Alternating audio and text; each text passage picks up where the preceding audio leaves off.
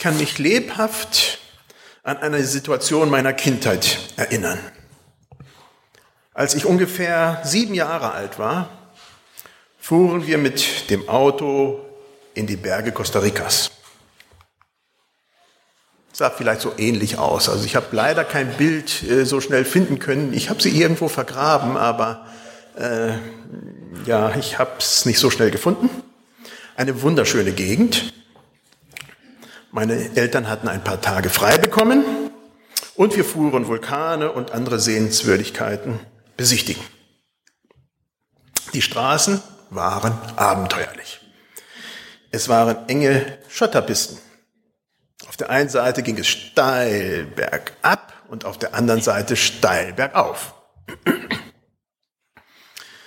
Die Straßen waren so, wie wir sie sehr gut auch von Ecuador kannten, in den Hochanden, wo wir gelebt haben. Insofern war es nichts Neues, aber doch trotzdem interessant.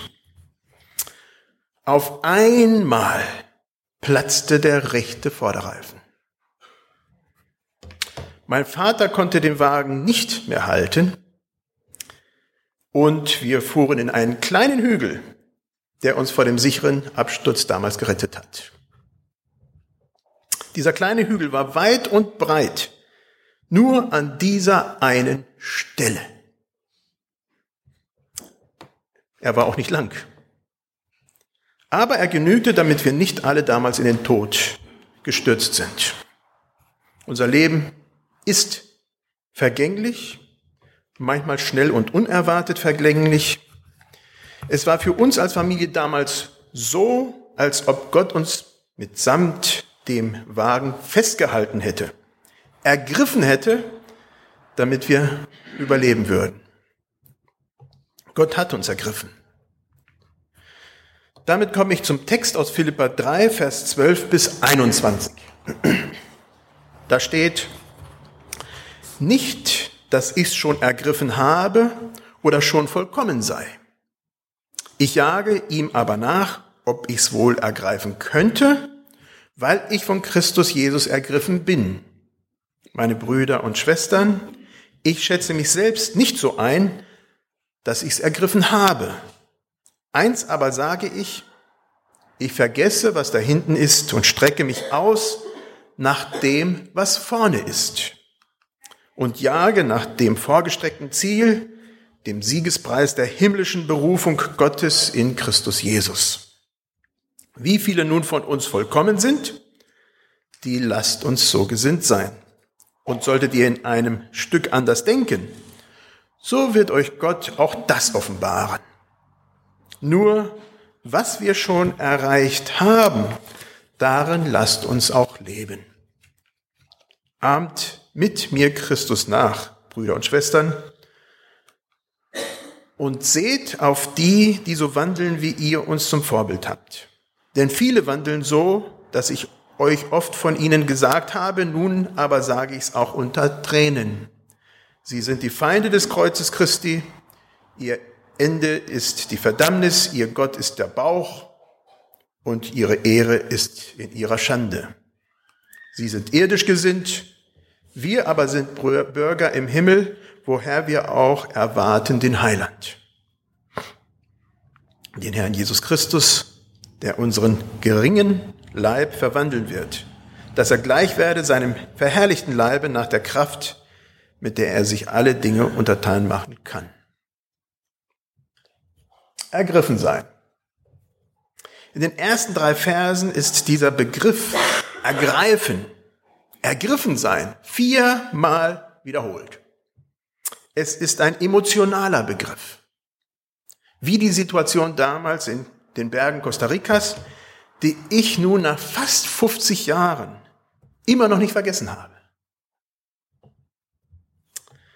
Bei Babys ist es erstaunlich, dass sie in den ersten vier Monaten ihres Lebens einen sehr ausgeprägten Reifreflex haben.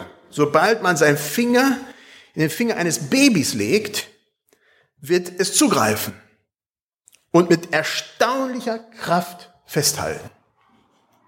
Das Baby kann gar nicht anders. Es ist ein Reflex, den es nicht abstellen kann.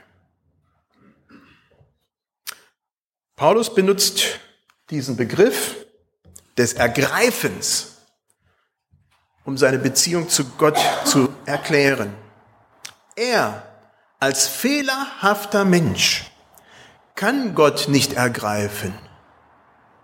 Immer wieder greift er daneben, er versucht's. Allerdings weiß Paulus sich von Gott ergriffen. Und das sieht dann schon anders aus. Gott lässt ihn nicht los. Jesus Christus hat ihn ergriffen und Jesus lässt ihn nicht los. Er lässt ihn nicht fallen. Egal was kommen mag, nichts und niemand kann uns aus der Hand Gottes reißen. Haben wir das in unserem Leben schon so erfahren? Sind wir schon einmal richtig von Christus ergriffen worden? Auch emotional ergriffen worden? In diesem Zusammenhang erwähnt Paulus, was ihm wichtig ist. Er vergisst, was da hinten ist. Er streckt sich nach vorne aus, da wo sein Ziel ist. Es ist sehr menschlich, immer wieder nach hinten zu schauen. Versuchen zu analysieren, zu erklären, was gewesen ist. Wo vielleicht etwas schiefgelaufen ist. Wo man versagt hat.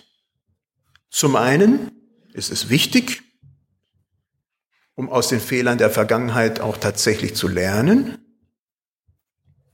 Zum anderen muss man aber die Vergangenheit dann auch irgendwann einmal loslassen. Es ist überhaupt nicht hilfreich, immer wieder nach hinten zu schauen, um zu beurteilen, was im eigenen Leben schiefgelaufen ist. Das sollte man loslassen. Hingegen gilt es nach vorne zu schauen, sich hin auf das Ziel auszustrecken. Unser Ziel als Christen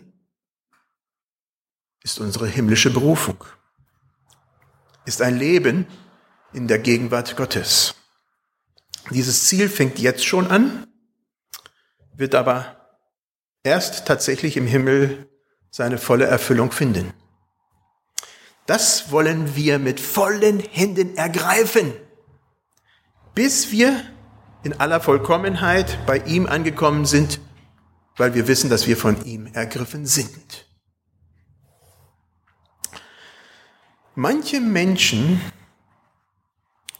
trauen sich nicht, den Blick in die Zukunft zu richten. Wir brauchen keine Angst zu haben, Fehler zu machen die machen wir alle. So auch wie Paulus es in diesem Text sagt. Luther drückt dies so sehr in seiner starken Art und Weise aus.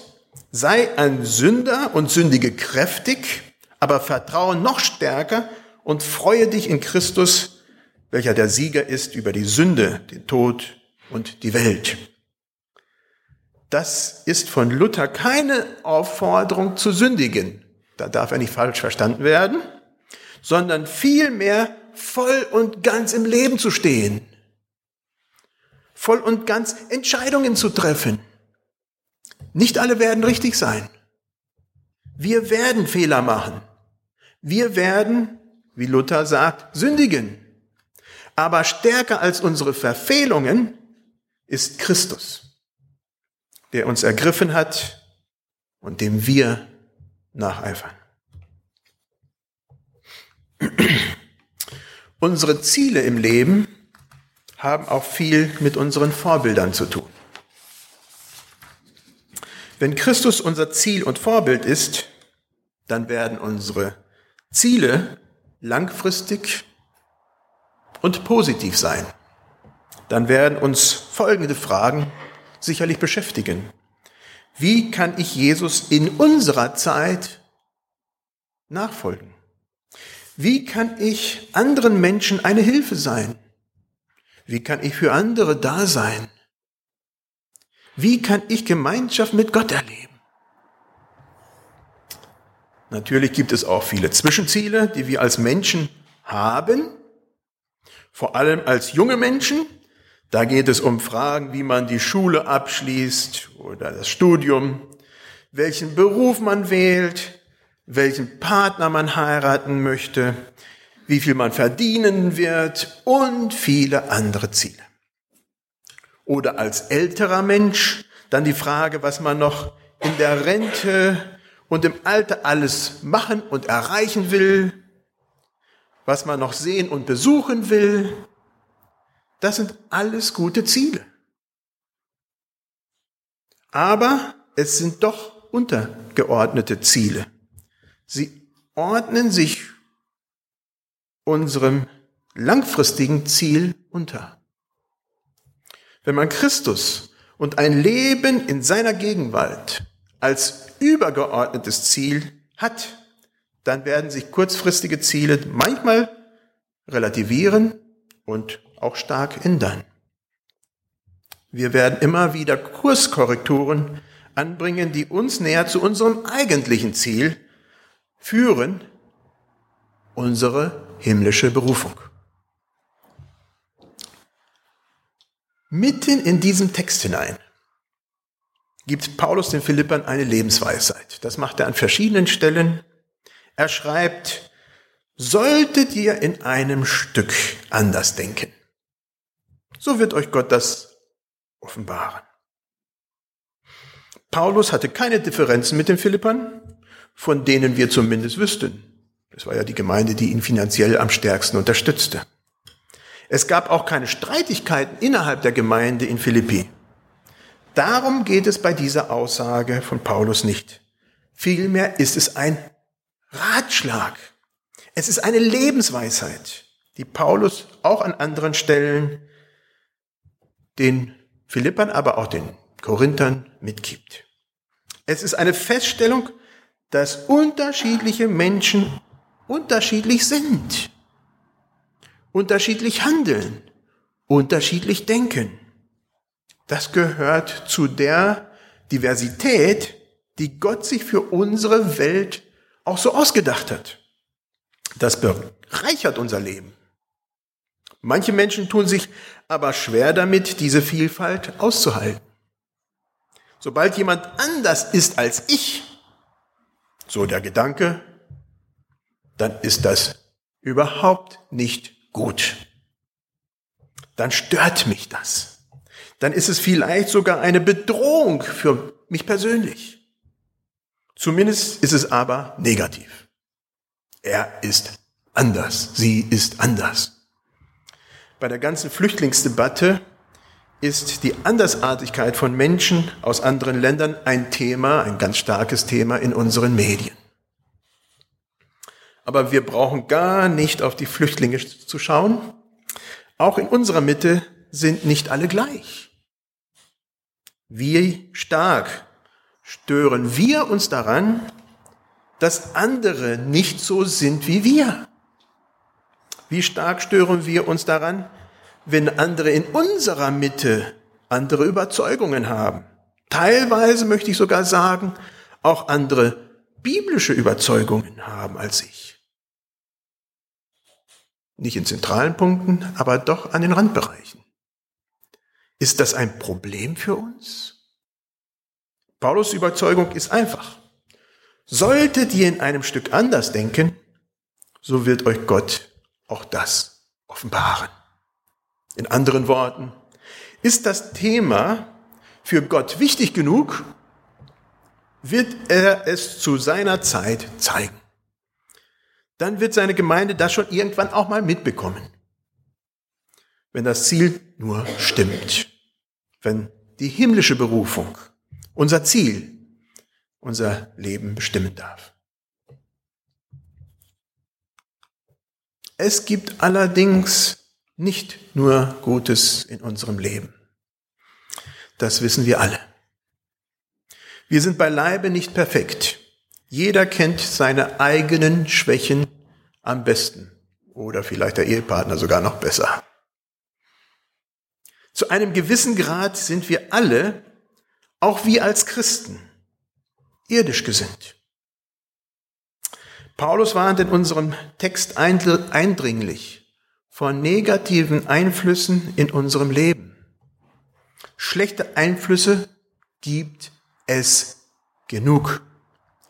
Diese gab es nicht nur zur Zeit von Paulus. Es sind oft Menschen, die das Gegenteil von Christi Eigenschaften verkörpern. Dabei geht es um die Erfüllung von kurzfristigen Zielen. Typisch für, ich möchte mal sagen, für das Schlimmste dieser kurzfristigen Ziele äh, sind zum Beispiel Alkoholrausch, Drogen, Affären oder dergleichen. Kurzfristig vergisst man seine Sorgen, kurzfristig geht es einem vielleicht sogar besser. Und dann kommt die große Ernüchterung. Es geht einem schlecht. Vielleicht ist man sogar schon süchtig und gefangen und kommt aus dieser Negativspirale gar nicht mehr so gut raus. Es wird alles schlimmer, obwohl man damit angefangen hat, damit es einem besser geht. Was sind schlechte Einflüsse, die bei denen, bei denen wir verlockt sind, ihnen nachzustreben? Paulus sagt, ihr Gott ist der Bauch. Ja, damit habe ich auch mein Problemchen. Wo suchen wir kurzfristige Befriedigung, die aber unsere tatsächlichen Bedürfnisse nicht befriedigen kann? In Deutschland ist das wohl meistens im materiellen Bereich. Davon hängt ganz stark ab, was ich als Lebensunterhalt arbeiten werde, und wo ich leben möchte, dann ist da natürlich der Konsum. So viele wollen uns etwas verkaufen, was wir überhaupt nicht brauchen. Es wird uns suggeriert, dass es uns dann besser geht, wir uns wohler fühlen, wir das unbedingt haben müssen, wir dann gesünder leben. Die Spirale dreht sich ins Unendliche. Und was harmlos und gut gewesen ist, kann doch sehr destruktiv und zerstörerisch enden. Nicht umsonst ist es bei uns so, dass fast zehn Prozent unserer Bevölkerung überschuldet sind. Sie es von selber nicht mehr schaffen, aus ihren Schulden rauszukommen. Und das nicht, weil sie zu wenig verdienen würden. Was als Befriedigung der Bedürfnisse gedacht war, entpuppt sich als echter Killer. Paulus schließt den Text positiv. Wir sind Bürger im Himmel. Solches Fehlverhalten und Fehleinschätzungen, ja sogar Versagen, wird es hier und da auch in unserer Mitte und in unserem eigenen Leben vielleicht sogar geben. Aber das soll nicht unsere Blickrichtung vorgeben. Das soll nicht unser Leben bestimmen. Wir wollen uns immer wieder unserer himmlischen Berufung, unserem eigentlichen Ziel, unserem Ziel im Leben hinstrecken. Das ist es, was tatsächlich und langfristig, langfristig Befriedigung schenkt und Leben fördert. Das wollen wir. Wir sind Bürger im Himmel. Das hat jetzt schon angefangen und wir sind bereits in der Ewigkeit, so Johannes ganz stark, in der Gegenwart Gottes. Aber es wird sich noch vollenden. Christus hat uns ergriffen. Er lässt uns nicht los. Amen. Soweit möglich stehen wir auf zum Gebet.